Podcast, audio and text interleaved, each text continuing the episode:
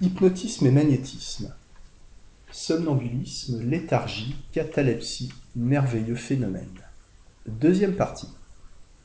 Terminologie dans les questions d'hypnotisme.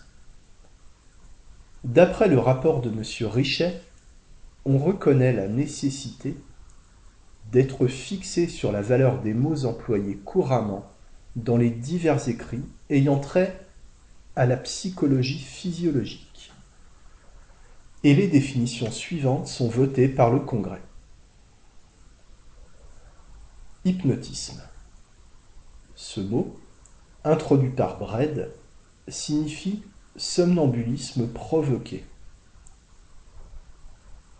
En général, dans l'acceptation commune, l'hypnotisme est un somnambulisme provoqué par des actions physiques, alors que le magnétisme serait un somnambulisme provoqué dû à une influence ou à une volonté individuelle.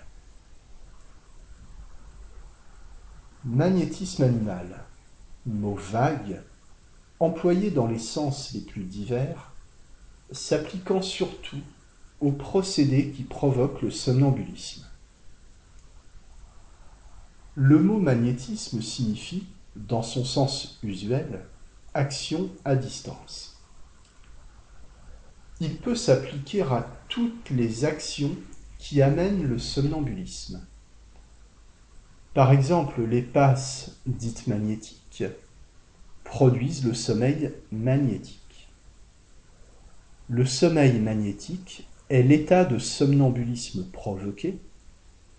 Le sommeil hypnotique serait le même état provoqué par une cause un peu différente, c'est-à-dire par des actions physiques au lieu d'une influence individuelle.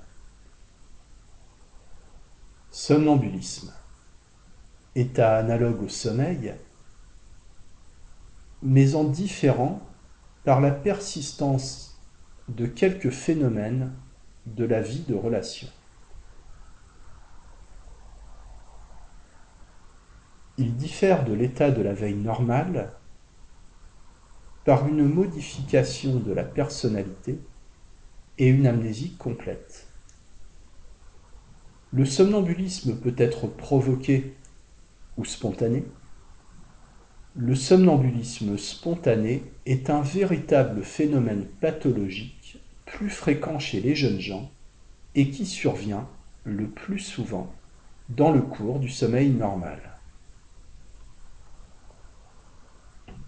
Le somnambulisme provoqué est amené tantôt par certaines manœuvres dites magnétiques dont l'action est encore mal déterminée tantôt par une suggestion, tantôt par une sorte d'action physique telle que la fixation d'un objet brillant, etc. Tantôt, le plus souvent, par ces diverses causes réunies.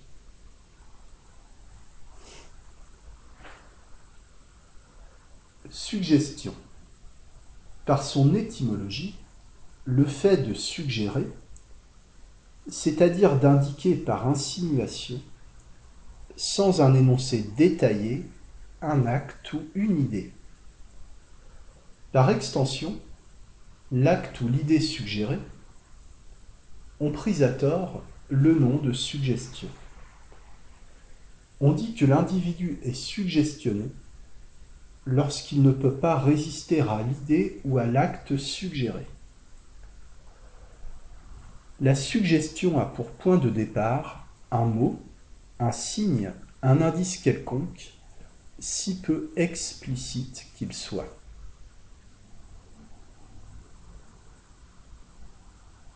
Quand le sujet se le fournit à lui-même, c'est de l'autosuggestion. La suggestion mentale serait une suggestion où la personne qui suggère ne fournirait au sujet aucun indice appréciable à nos sens et à nos facultés de connaissance normale.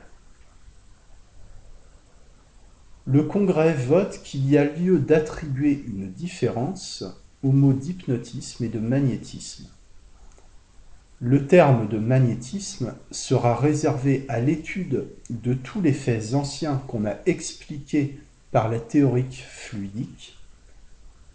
Celui d'hypnotisme désignera spécialement ceux qui sont du domaine plus moderne de la suggestion.